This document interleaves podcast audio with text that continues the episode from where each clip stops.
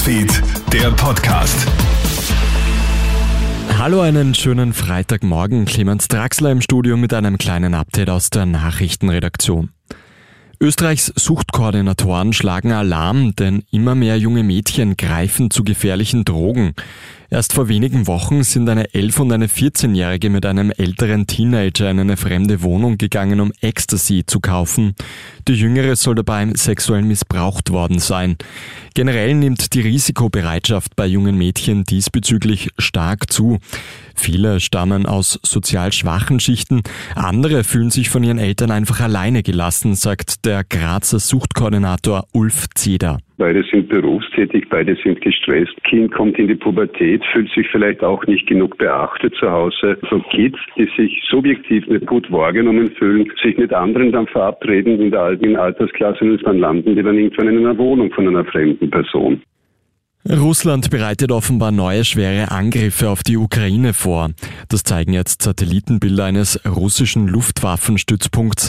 Die russischen Besatzer stellen Dutzende Kampfjets für mögliche Luftangriffe bereit. Tankwegen stehen bereits am Rollfeld und Frachtflugzeuge lassen auf Munitionslieferungen schließen. Auch der ukrainische Präsident Volodymyr Zelensky warnt vor einer neuen Welle russischer Luftangriffe. In der gesamten Ukraine hat es gestern Luftalarm gegeben.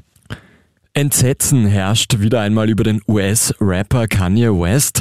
Ich mag Hitler und ich liebe Nazis, sagt der Musiker gestern in einem Interview mit einem ultrarechten Verschwörungstheoretiker.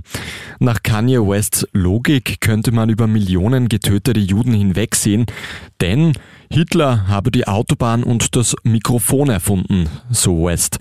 Der Rapper ist bereits mehrfach mit antisemitischen Äußerungen aufgefallen. Mehrere Sponsoren haben die Zusammenarbeit bereits beendet. Künftig neue zu finden dürfte wohl schwer sein. Und die Sensation ist perfekt. Deutschland fliegt bei der Fußball-WM in Katar schon in der Gruppenphase aus dem Turnier. Die Deutschen gewinnen in einer nervenaufreibenden Partie nach Rückstand zwar noch mit 4 zu 2 gegen Costa Rica, weil Spanien aber zeitgleich gegen Japan verliert, war es das für Deutschland.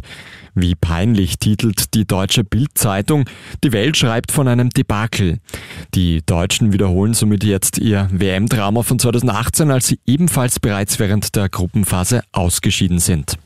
Vielen Dank fürs Einschalten. Das war der Corona-Hit Nachrichten-Podcast für heute früh. Ein weiteres Update hörst du dann wieder am Nachmittag. Einen schönen Tag. Krone-Hit Newsfeed, der Podcast.